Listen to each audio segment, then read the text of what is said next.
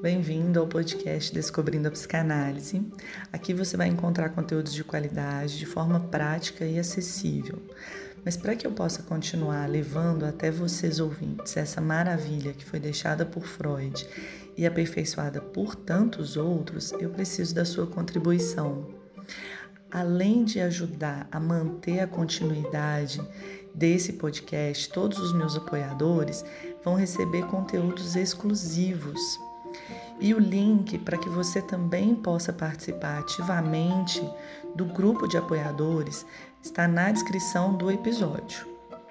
Então, a gente vai fazer o seguinte: você vai lá, contribui e volta aqui para poder ouvir o episódio. Tudo bem? Eu conto com você tá? Vamos então crescer todo mundo junto e o mundo vai ficar pequenininho para nós. Vamos começar?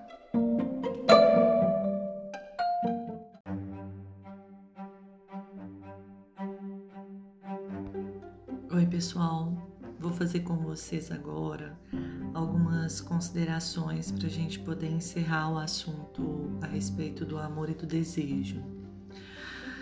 Bom, é, quando a gente pensa no narcisismo, né, nessa relação do, do sujeito com a sua imagem e em todo o investimento da libido feita nessa imagem de si, né, nesse, nesse ideal de eu, é, a gente pode pensar no amor como uma saída para esse narcisismo, como uma alternativa que vai além, que aonde o sujeito não vai ficar preso aí numa relação com o seu próprio narcisismo, né, com esses ganhos narcísicos apenas, mas o amor ele pode trazer aí uma possibilidade de ir além desse imaginário, né? além dessa relação com a sua própria imagem.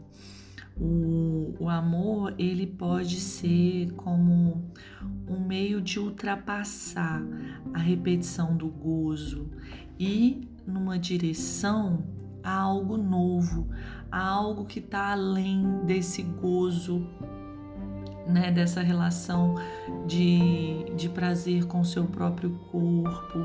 Né? O amor ele seria aí uma via de acesso a algo que vai ultrapassar esse mecanismo de repetição?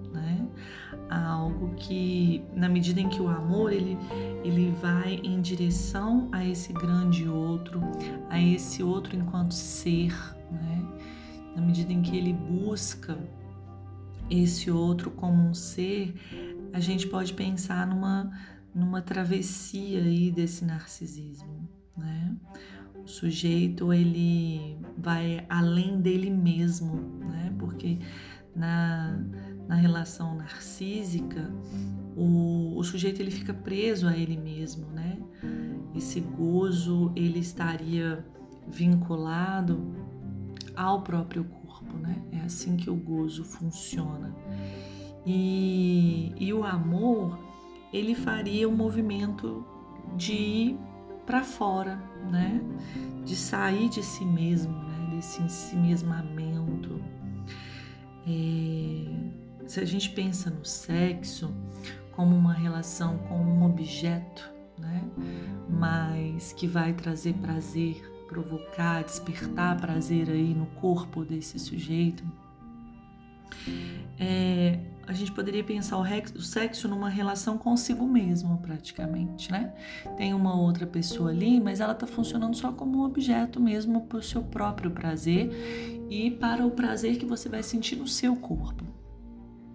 Já é, o amor, ele, ele faz um movimento de saída, né? Ele não, ele não vai se relacionar com esse outro enquanto um objeto, mas ele vai realmente se relacionar com esse outro, colocando, elevando esse outro a esse patamar de grande outro, né? De um ser que possa ser completo e que, e que pudesse ter ali a, a, a suplência, assim, né? Suprir as suas próprias faltas. Então, no sexo, existe apenas uma mediação né, desse outro, e não, na, na verdade, a relação não é com o outro, né? Esse outro apenas faz essa mediação para atingir, para que o sujeito ele atinja o gozo no seu próprio corpo. Então, no gozo, o que se busca é um objeto, né? no sexo, o que se visa é um objeto, no amor, o que se busca é um grande outro. O amante, ele exige que esse mero objeto de amor ele não atue, não haja como objeto, né? mas que ele seja como um grande outro, que ele traga em si uma o, o, o, o amor também, né? Que ele também ame o amante, que seja recíproco. Na forma de amar feminina, existe, a gente sabe que no feminino existe a ausência de um significante fálico, né? Que possa se inscrever e organizar o gozo desse amante feminino, né? Não existe um significante que possa representar o feminino, né? O, o significante fálico, ele é o, falo, ele é um significante do masculino, né? Que se inscreve na cadeia mas o feminino ele não tem esse significante que o represente. E, e na ausência aí desse significante, o amante, que é o amante feminino, né? O que, que ele vai fazer? Ele vai se dirigir a esse grande outro na busca ali, na reivindicação por palavras, por significantes que possam sustentar o seu ser, que possam organizar o seu gozo, que possam dizer de quem ele é, né? É, esse amor feminino, é, ele é caracterizado porque no feminino não há uma identificação total com esse gozo fálico. E aí as palavras que vão ser reivindicadas desse grande outro, né, os significantes que vão ser pedidos né, desse grande outro, eles podem permitir que o gozo ele se fixe, não ficando à deriva, né, é, e não indo para o corpo, como a gente observa, né, nas estruturas femininas. A posição feminina ela vai exigir um suplemento de inconsciente. É como se ela pedisse ali para esse grande outro que desse esse suplemento, que oferecesse esse suplemento, né? Que faça com que essa posição feminina possa se sentir sujeito aonde ela na verdade não é, né? Porque no, no inconsciente, por não haver um significante do que é o feminino, a, aquele que se identifica com essa posição feminina, ele não consegue se, ser sujeito ali no inconsciente sem esse suplemento, né? Não é possível que ele seja feminino porque no inconsciente não existe um registro do que, que é ser feminino, né? principalmente assim, do que é ser mulher. Não há essa definição, não há um significante que represente a mulher no inconsciente. Então, essas palavras é, elas podem servir como uma âncora. Então, quando a gente pensa nas cartas de amor, nas palavras de amor, né, essas palavras de amor elas vêm para trazer essa âncora mesmo, né, para tra tentar trazer essa sustentação que o feminino não consegue encontrar no inconsciente, num registro, né? num significante que possa definir a sua forma de gozar, que possa encerrar ali a sua forma de gozar daquela maneira e ponto, né? Como acontece no feminino, no masculino, porque o masculino, por ter um registro do falo, né, no inconsciente, que é um, o registro da posição masculina, o masculino ele consegue atingir esse gozo apenas respondendo a esse significante, né? Então ele consegue responder ao gozo fálico, a esse gozo limitado pela estrutura da linguagem, a esse gozo restrito, Né? Aquele gozo absoluto ele é impedido porque há o registro do simbólico, o registro da linguagem, a inscrição do falo no inconsciente, né? Então isso modela a posição masculina. Já a posição feminina, ela não contém esse molde encerrado, né? Esse molde ele, ele não é total, ela não é totalmente submetida a ele, então ela é parcialmente submetida a esse gozo fálico, mas parte do seu gozo a gente sabe que fica é, solto, fica à deriva e muitas vezes vai encontrar satisfação no corpo, na produção de sintomas, né, nas conversões histéricas. Então as palavras, as cartas de amor, né, ah, os poemas de amor, eles podem ir dando um contorno, dando uma ancoragem para esse gozo, para que essa, né, esse feminino, essa mulher possa se sentir sujeito. Então é como se ela pedisse ali por meio dessas palavras, né, que houvesse uma forma de coincidir o amor e o gozo, né? Por isso que ela está sempre demandando palavras de amor. Então, aqueles que estão numa posição feminina, eles demandam as palavras de amor, as, as é, declarações de amor, né?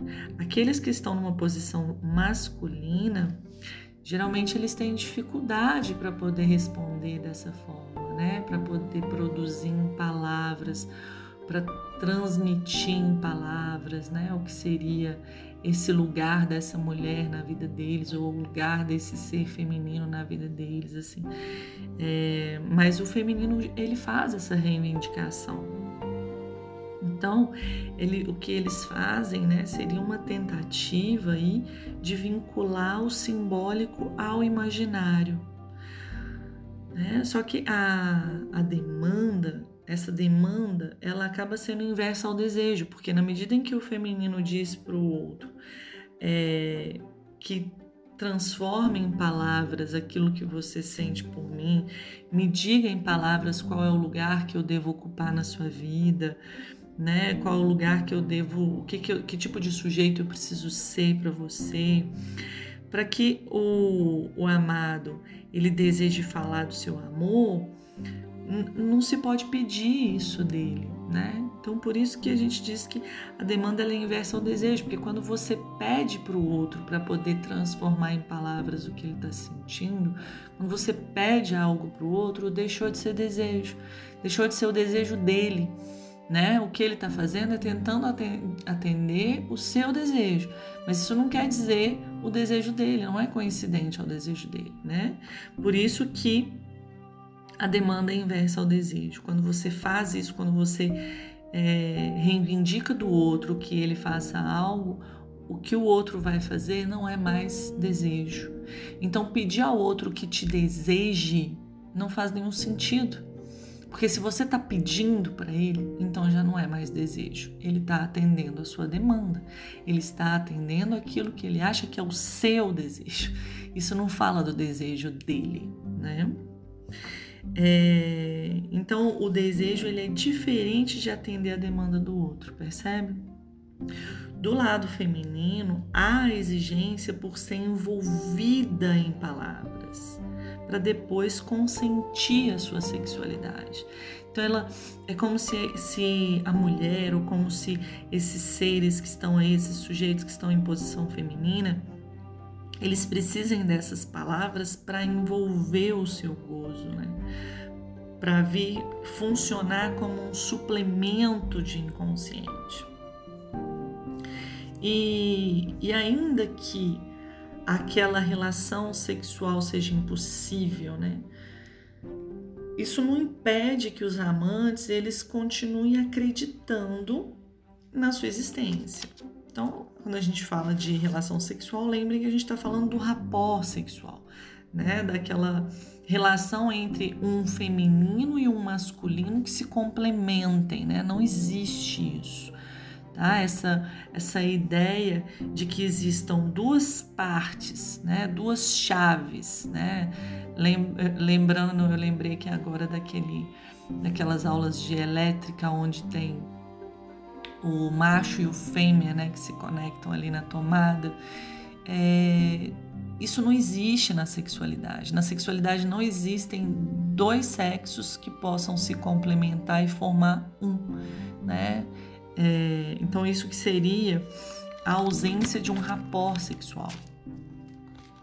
O objeto de amor ele vai se constituir como uma construção imaginária que visa preencher uma falta estrutural, né, uma falta do campo sexual, na tentativa de suprir a inexistência dessa relação sexual e a impossibilidade da plena coincidência entre amor e desejo.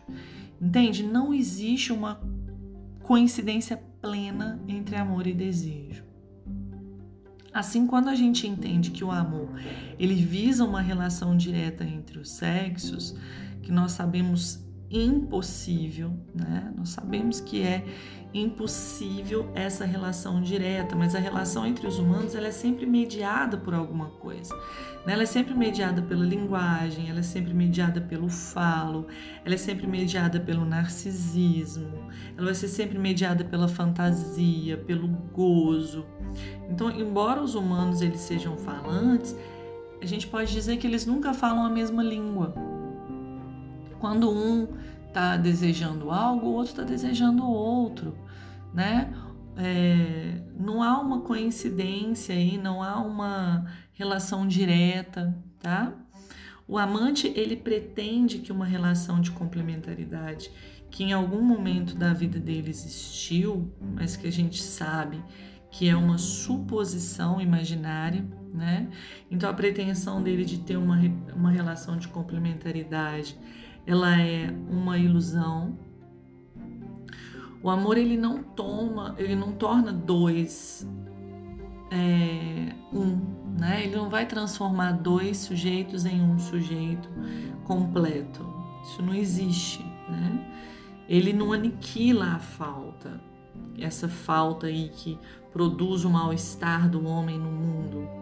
O amor ele pretende parar a metonímica do desejo, mas não consegue fazer isso completamente. O amante, na verdade, ele crê que o amado não possui a falta estrutural, ele busca que ele é, transmita essa suposta completude, né? que ele possa trazer essa completude, restabelecendo o narcisismo desse amante, o narcisismo perdido por esse amante, mas o amante não é completo, né? A gente sabe que nem ele, nem tampouco o amado são completos.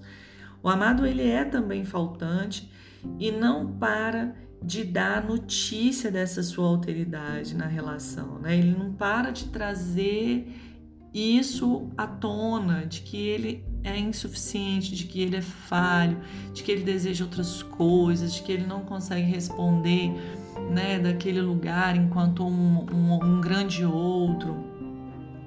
Isso vai causar frustração no amante e vai levar à busca de um outro objeto de amor, né? É, cedendo aí a esse deslizamento do desejo. Isso vai acontecer mais cedo ou mais tarde. Então não se trata de encontrar o parceiro ideal, porque o núcleo dos encontros ele vai ser sempre faltoso. Então, cada um só pode encontrar a sua felicidade a partir do seu corpo, da sua fantasia, do seu narcisismo, do seu próprio gozo. Mesmo que amor e desejo possam convergir para o mesmo objeto, isso não significa que há uma relação intrínseca entre amor e desejo.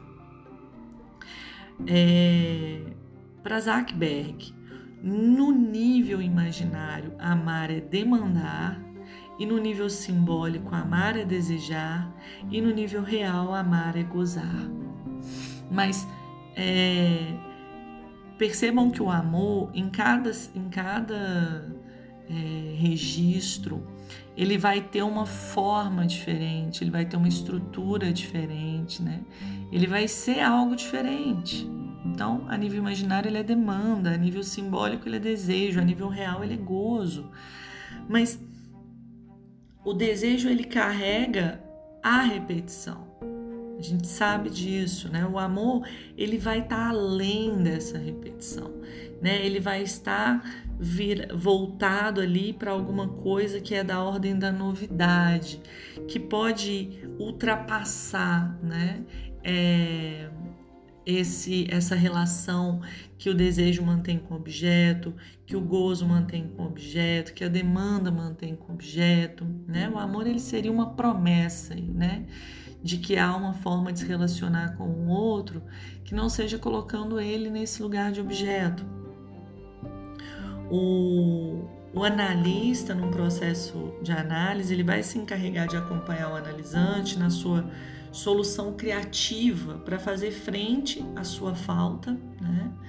É, e o que se espera é que ao final cada um encontre uma solução singular, mas que nenhuma solução que seja atingida no final de uma análise seja coincidente à redução do objeto de amor ou do objeto de desejo ou do objeto de gozo ao mesmo objeto, né? Porque seria impossível fazer essa redução. Essa, é, essa redução ela não é possível, não é possível que seja feita a escolha de um único objeto que possa recobrir os três campos, né? O simbólico, o imaginário, o real, a forma como nós nos relacionamos com, é, com os nossos objetos vai fazer um efeito diferente em cada um dos nossos registros. E, e aí, apesar, né, apesar da gente saber disso, da gente entender tudo isso, o amor ainda assim, ele se apresenta como uma forma de ir além disso tudo e de se relacionar não com objetos, mas de se relacionar com esse grande outro. A gente sabe que é uma relação impossível, mas isso não quer dizer que pensar nessa possibilidade e trilhar esse caminho não seja algo que pode trazer aí uma experiência de muito crescimento, né? uma, uma experiência que vai nos colocar para além né, dessa relação narcísica, dessa relação com o nosso próprio corpo, com o nosso próprio gozo, né, presos aí na nossa fantasia. Então é, é pensar o amor como um, um movimento né, que é possível, que nos coloca numa relação mais nobre, se é que eu posso usar esse termo, né, com as outras pessoas mas não necessariamente acreditando que se vai ser possível chegar nesse momento, né, em que o amor sonha e que o amor visa, que é de encontrar alguém que seja a tampinha da laranja, né, que seja aquele que tem todas as, as nossas, né, todas a, as, as todas as cobertas ali para as nossas faltas, né? Que ele vai poder nos completar e que aí a gente vai ser feliz para sempre a partir disso e que é, é, aquela relação que é fundamental na nossa existência, né? Que a gente não poderia viver sem aquela outra pessoa, porque aí a gente já está engatinhando para um nível é, muito forte do imaginário do amor, né? Então, o, esse trabalho ele vem mostrar para gente um aspecto do amor que é um aspecto admirável, né? De uma relação amorosa, assim, apesar de não se sustentar por muito tempo, né? Não é, não é uma coisa eterna, né? Não é uma relação ali que vai é, ser indestrutível, né? A gente sabe que ela tem o seu, o seu período de sustentação, né, de estabilidade, mas que isso em algum momento se desfaz, mas que ela sim faz um movimento na, na nossa relação com o mundo e com o outro que a gente poderia pensar que é um mais além né, de nós mesmos. A gente sai dessa posição egoísta e narcísica né? Para ir de encontro aí com esse outro enquanto um ser, né? Bom, então é isso. Espero que vocês tenham gostado. Mandem lá os seus recadinhos no Instagram josiane.sr.psi. Mandem, vou ficar muito feliz de receber, tá? Os comentários, alguma dúvida, alguma sugestão de estudo. Eu recebi várias sugestões, né, de temas para serem trabalhados, estão todos sendo produzidos e em breve a gente vai estar, tá, né, compartilhando aqui, vou estar tá compartilhando com vocês para que a gente possa ampliar o, o nosso aprendizado cada vez mais, viu? Um abraço virtual para você.